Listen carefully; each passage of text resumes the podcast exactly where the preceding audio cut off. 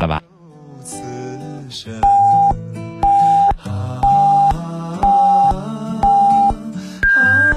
北京时间二十点整。您正在收听的是 FM 九四点六龙广新闻台《心事了无痕》节目，陈峰主播，欢迎继续收听。继续收听。新事了无痕正在直播，欢迎您继续收听。每晚七点半到九点，哈尔滨地区听众收音机调到 FM 九十四点六。那全省各个城市以及全国的听众，您想听节目的话，手机下载蜻蜓 FM，蜻蜓 FM 右上角搜索龙广新闻台，晚上七点半直播的时间搜索龙广新闻台，可以听我们节目全程直播。那右上角直接搜索陈峰，可以在蜻蜓上听到我们节目五年以来一千五百期左右的录音，您可以点击任意一期来收听。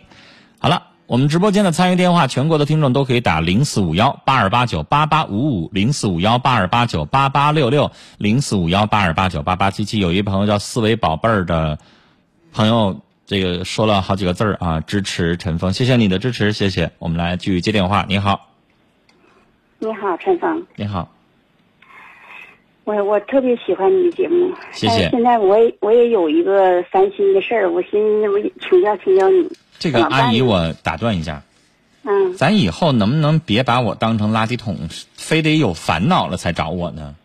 嗯，上回你生活快乐，你中大奖了，你中了几十万，你也告诉我一声呗。也能能。下回你跟老老伴儿说，我们俩今年呐上哪儿去旅游去了。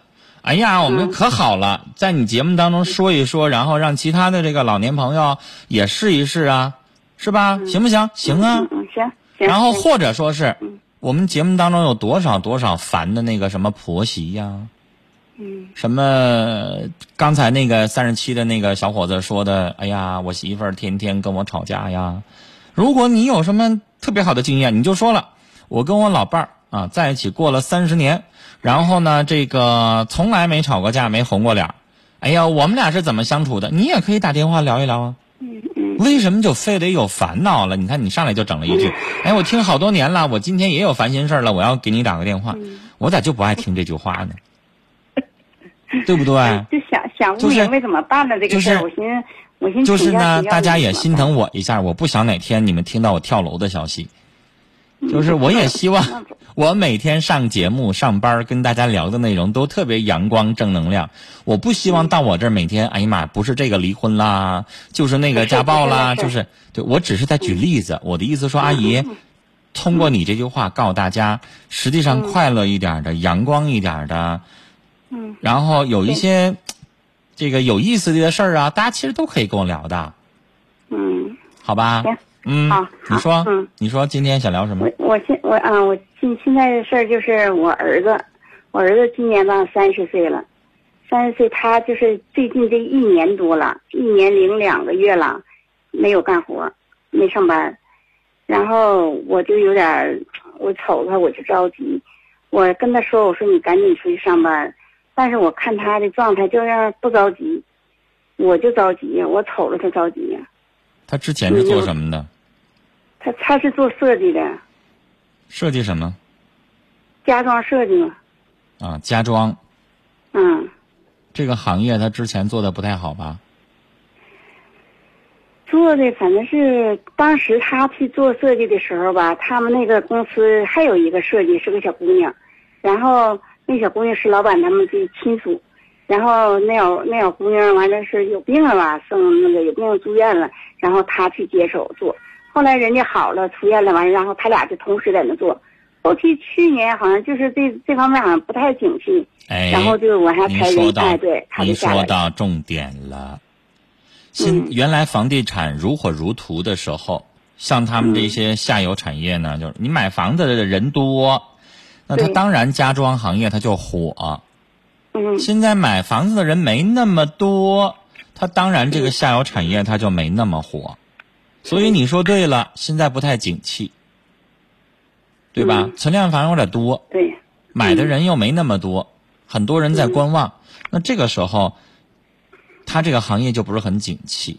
我那天正好去溜达逛街，一个小伙子，我在他们那儿咨询他们家做的那个榻榻米，我一直对那个榻榻米那个东西挺好，挺有好感的，啊，就是，嗯，嗯就是有有的人不喜欢，但是我就挺有好感的，就跟那个那个我以为是店主吧，我就跟他聊，然后我就跟他聊了两句之后，他就认出我来了嘛。然后我就就就简单说了一声，他说哥，哎呀，我们这个，我说你你是那个销售员吗？他说我不算，我是那个榻榻米的设计师。我说这怎么还设计？他说那里边得放多少个木木条啊，怎么地的？那不是得设计吗？不设计的话，那你以为是木工随便往里头打的呀？我说这倒也是。我说那你这这叫啥专业？他说我家装专业。我说那家装不是挺好的吗？你怎么做这个呢？他说你不知道啊，前两年家装可不挺好。他在一个很出名的一个装饰设计公司工作，我就不说要给人好像给人做广告似的。然后他就说我就做这个，我说做多少挣多少钱啊？他说挣不到四千块钱。我说啊，因为你要知道榻榻米那东西你做两个小时挺得劲儿的，对吧？但是你要在那上面做一整天早八晚五，那就挺辛苦了啊，才挣三千多块钱，不到四千。我说，那你就能想象出来，我就别的就没说了，你就想象出来这小伙子，如果他在家装行业，他要能挣上四千以上，他能干这个吗？不能吧，对吧？所以就说明，确实是他之前那个家装行业不太好干。嗯，我还提了一句，我说这个行业不太好干，那我为什么我的节目的听众就是那个《大城小爱》里边来过那个呃好几个嘉宾，人家也是干这个设计的，但是人家收入很高啊，都一万多。然后他问我是家装吗？我说不是，人家是那个建筑设计。他说那建筑设计，人家构造师什么的人收入是高，对对，因为那个他不一定盖住宅呀。嗯你还有好多别的东西的这个结呃也对，所以女士，现在不是他不想找工作，嗯是他的专业现在不好找工作。嗯，那不好找工作，你现在干着急没用。对嗯，因为你想，你儿子你刚才说了都三十了，嗯你让他现在上饭店端盘子吗？对他不可能干。你现在让他去上一公司当文秘吗？但是你不让他干这个设计，他又他干了这么多年了，你让他干别的，他又干不了。你让他从头干起，他又觉得打怵。对，我见过有很多人是什么呢？就比如说我这个行业我做的不满意，我可以选择，比如说保险公司当业务员，我可以选房地产公司当经纪。嗯但是这个东西，有的人就觉得那不得得从头，那那叫啥？那叫销售啊！你房产经纪人也好，保险业务代表也好，那就叫销售啊！销售你还得抹开脸呢。我说的这两个行业是成天招人的，这俩行业他都不他都干不了，因为他对呀他性格太内向，对呀，他就干不了啊。格内向，不爱说话。就是这样这样的行业是你想去，你今天立马就能找着工作。嗯你上人才市场去看去吧，各种什么智联招聘你去看去吧，到处招什么保险公司业务代表啦，房地产公司经纪人啦。但是像你说的，他干不了啊，干不了。那你说你让他干什么？那我这是我就寻思，我问问你，所以所以阿姨你要抓住嗯问题的病根儿，就你家孩子啊，不是那种说是流氓无赖，那不是，他不是，他不是那种说我妈我就要啃你，我你你你你有钱我就，他不是那种混蛋儿子，他是嗯，哎呀也挺上火，上火。他可能他不说，对他不爱说，对不爱说。所以你应该想什么办法，嗯动用你的社会关系，啊，没事儿呢也跑跑人才市场，嗯看看有什么事情，然后鼓励他去试一试，你这才是解决问题的方式。嗯你在这抱怨，那你儿子烦了之后可能会给你两句儿。我我我寻思，我寻思是不是你你给他买个房子，然后他让他还房贷有动力了，他就干去了。我什么事 那有啥用啊？没用哈、你都不如说那资金，我想办法我整个什么东西了。你让他现在干点啥哈？，对，现在实体什么都不好干，但是你要说嗯我弄一点小的东西，然后比较这个起早贪黑的，需要吃苦的，他还是可以的。但是我不能胡说啊！举个例子，嗯你看那个早市卖菜的，你说他挣不挣钱？挣，嗯他一天挣几百块钱，问题不大。嗯你说辛不辛苦啊？凌晨两三点就得上哈达市场，我们哈尔滨的嘛，哈达市场去上菜，那才能拿到最新鲜、最便宜，对吧？对对。然后四点钟出早市儿，然后估计能出到八钟八点钟吧，开始人家上班早高峰他就得撤了，然后就这天儿，你想想，他一天挣那几百块钱，辛不辛苦？辛苦。嗯但是挣不挣钱？挣啊。咱不要看不起什么，比如说人家出早市、出夜市的挣钱啊，你得付出那个辛苦啊。今天我问他哥，他一个哥，我两个儿子，我自己一个人带俩儿子。嗯，完了，我问他哥，我说你小弟是不是得抑郁症了？他说也不说话，一天一天，这都在家待一年多了。找大儿子，啊让大儿子帮他弟弟想办法找个项目、找个事儿做，这是必须的。如果那个事儿收入还可以，你儿子是愿意做的，但是你别让他找一个这个卖力气啦那样的话，嗯他可能看不上。嗯他怎么地也是大学本科毕业生，他觉得我应该差不多点儿的工作嘛。因为你家儿子这个年纪了，事业上再不利，那以后结婚呐，不一定啥时候的事儿呢。说的就是，他这事业就算找到了，他不得干两年稳定了才能说谈对象啊？那可能，是不是啊？嗯，所以呢，就别光上火。刚才我说了，嗯找儿子商量商量，啊，嗯，完了让大儿子也动用一下社会关系，帮他介绍个工作。你哪怕你先挣这两三千块钱呢，我寻思他是不是他是不是也有这方面的原因？就像你刚才说的，那个倒不是说那么啃老，但是他知道我挣多少钱，他是不是也是有点指望？别把你家儿子想的那么坏不能哈，啊！我就说一句特别不好听的话，嗯你再能挣钱，你能陪他一辈子呀？是，对不对？嗯他不至于那么坏，阿姨，你自己生的儿子，他自己善不善良，你还不知道吗？嗯嗯嗯嗯，咋就突然就把儿子想成那样了呢？对不对？嗯，好嘞，我们就交流到这儿啊，好嘞，再见。归三宝起红尘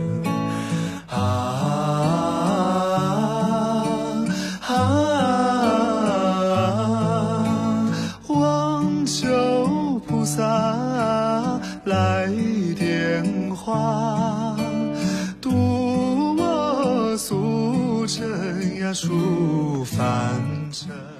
有一位朋友问说，哪个医院治疗神经类的疾病啊？那你应该参与我们的《健康来了》节目啊，每天有专门的各个科室的老师来，他可以给你一些具体的建议啊。好，我们直播间的电话零四五幺八二八九八八五五零四五幺八二八九八八六六零四五幺八二八九八八七七，欢迎您继续拨打，我们继续来接电话。你好，你好，你好是，申文老师吗？有您啊，我吓一跳，你知道吗？我听你这动静，我以为岁数不小呢。我一看我们导播记录，你才不到三十啊？对，那你那是今天嗓子有点哑吗？对，就是我对象老是折磨我。啊，我一听这动静，你说我说你六十，你你 你别生气啊没有没有，啊！但是你说你这哑成这样，我一听这我就以为我张嘴差点要叫阿姨，你知道吗？然后一看才二十八，不行不行，你说吧。就是那啥玩意儿，他老怀疑我外边有人儿，然后我没有，完他也怀疑我，完了我我也怀疑他，完了就是越整越大扯了，完了不知道咋想啥办法能解决，完了就开始分居了。哎呀，你这声音我是咋也没听出来二十多呀。他他的家庭暴力就是割绳子勒我脖子，那么严重啊？对，故意的还是完了嗓子给整坏了，就是。故意的还是闹着玩啊？故意的，然后就差一点就把我勒过去了。你这个嗓子整坏了，就是那个时候你声嘶力竭的喊了呗。对嗯，你这个声带是喊出来的，伤受到了这个嘶哑的伤害。对，嗯，因为正常女孩说话声音不这样，你这声音有点老，有点苍老啊。女孩，她是经常这样，不是闹着玩下死手的吗？就是动不动你就是说说话急了就打你，就像那种是让你不注意的时候都往你脸上打，打给你打出血了就拉倒。那你就这样一直忍着呢？嗯，有两个孩子啊，那没有办法。但是，如果他下回突然动手了，你跑行不行啊？他就是不等你跑呢，堵着你没有反应的时候就下手打你，你都没防备他的时候，他就不知道了就开始打。那你能不能出去挣钱呢？嗯，现在就是搁外边呢。嗯，那你现在在外边多长时间了？现在呀、也就十来天儿，十几天的时间，他有这个关心你吗？没有，就是说你愿意上哪去上哪去，你死到外边我也不管你，别找我。嗯行啊，那既然他就是这么样一个态度，那咱呢也不跟他吵。你呢就是自己挣点钱，然后呢孩子不竟还有吗？你不也为了两个孩子不舍得吗？那你就自己挣钱，没事的贴补贴补孩子，然后呢慢慢的，你呢不太在家，他也发现了现在控制不了你，也不如以前那样，慢慢的呀，咱们寄一个希望，就人活着总得有希望嘛。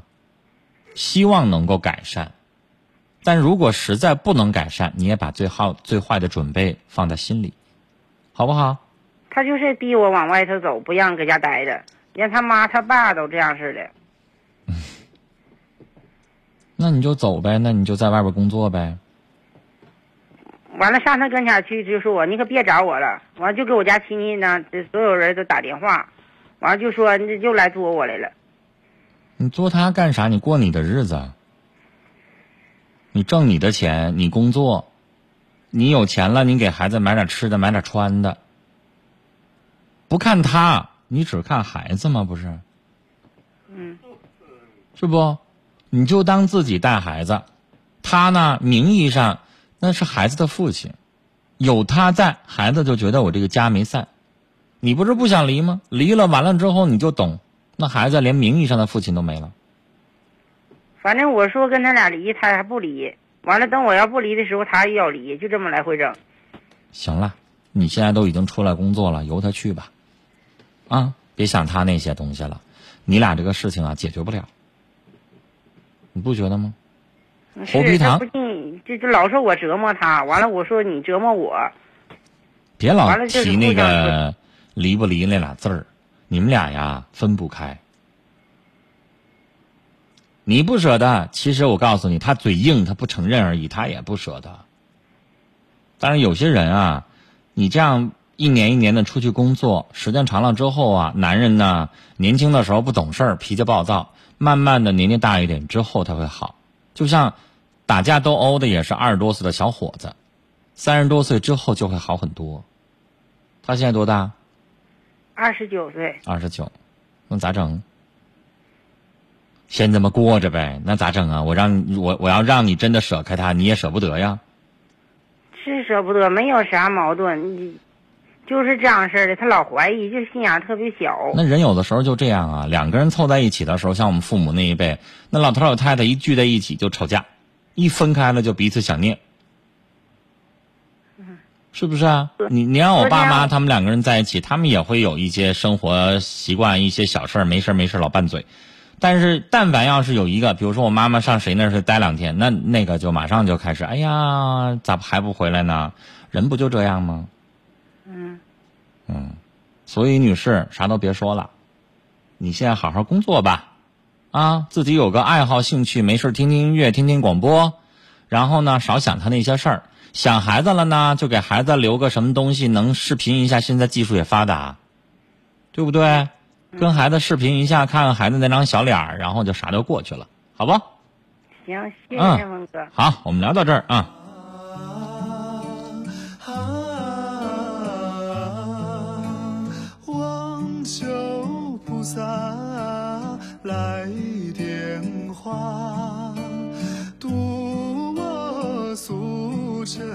数凡尘听友 HBM 他说：“这个二十八岁的人的声音怎么那么像老人啊？语调也像老人。”他自己说了，是她老公啊拿绳子勒过她，导致她声带当时喊破了。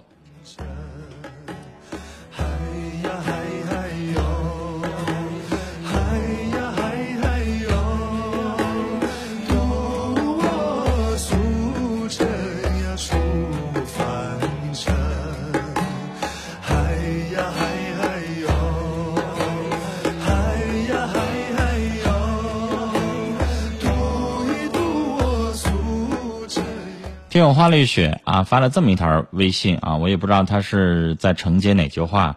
他说：“陈峰啊，在会展那边现在有一个叫黄河公园小镇，啊，免费的锻炼场地，场地特别大，而且呢里边环境很好啊，还挺暖和的。晚上特别特别的热闹，有唱歌的，有跳舞的，有踢毽子的啊。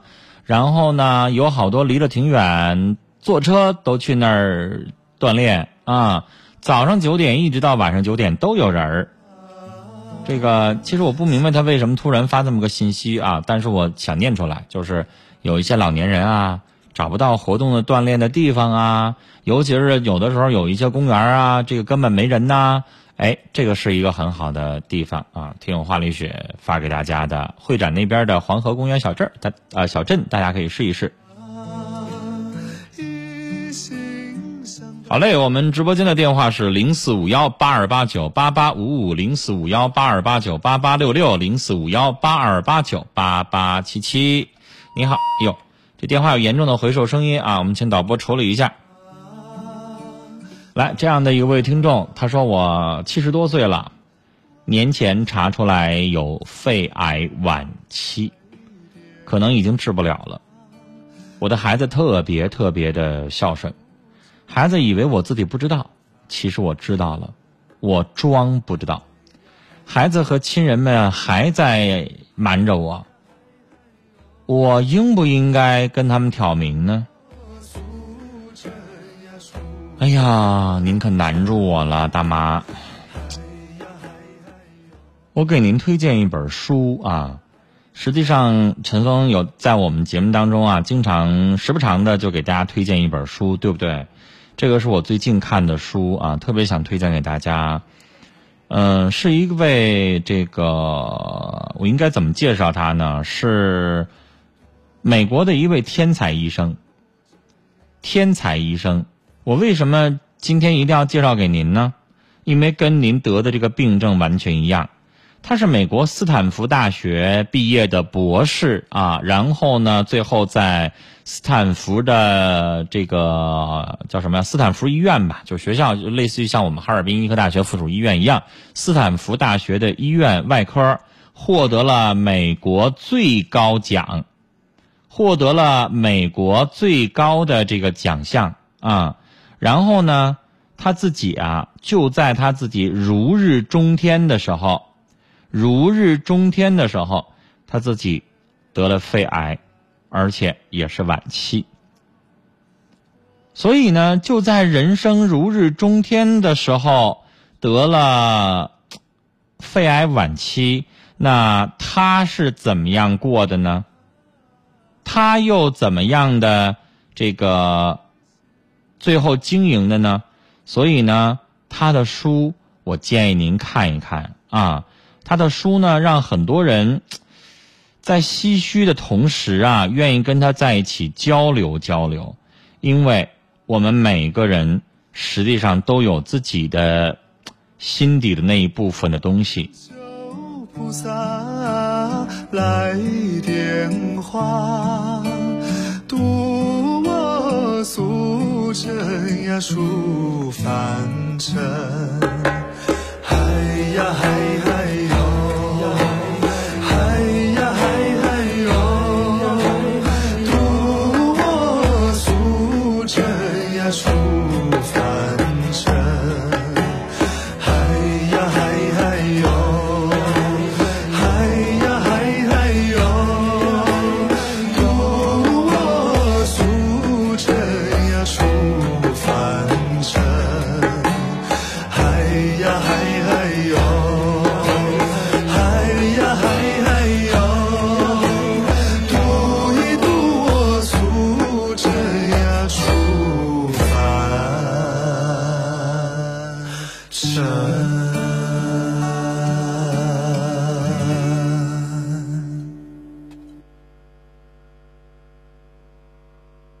来啊，刚才陈峰说的这本书名字叫什么呢？叫《当呼吸化为空气》，作者叫保罗·卡拉尼什。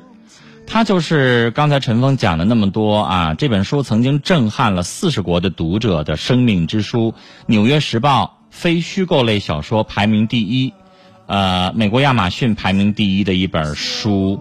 这本书呢，是斯坦福大学的天才医生、作家保罗·卡拉尼什啊自己与肺癌抗争的生命感悟，对人性啊、生死啊、医疗啊深沉的一种思索。二零一六年畅销全球。所以，既然您跟这位医生得的这个疾病是一样的，我推荐您看看这本书啊，叫《当呼吸化为空气》。当呼吸化为空气，作者叫保罗·卡拉尼什。呃，至于说您问我的问题啊，自己得了肺癌，要不要跟家人挑明呢？这要看你的个性。其实要是我的话，我会挑明。我是一个脾气比较急躁的人，什么事情都愿意摊开了说。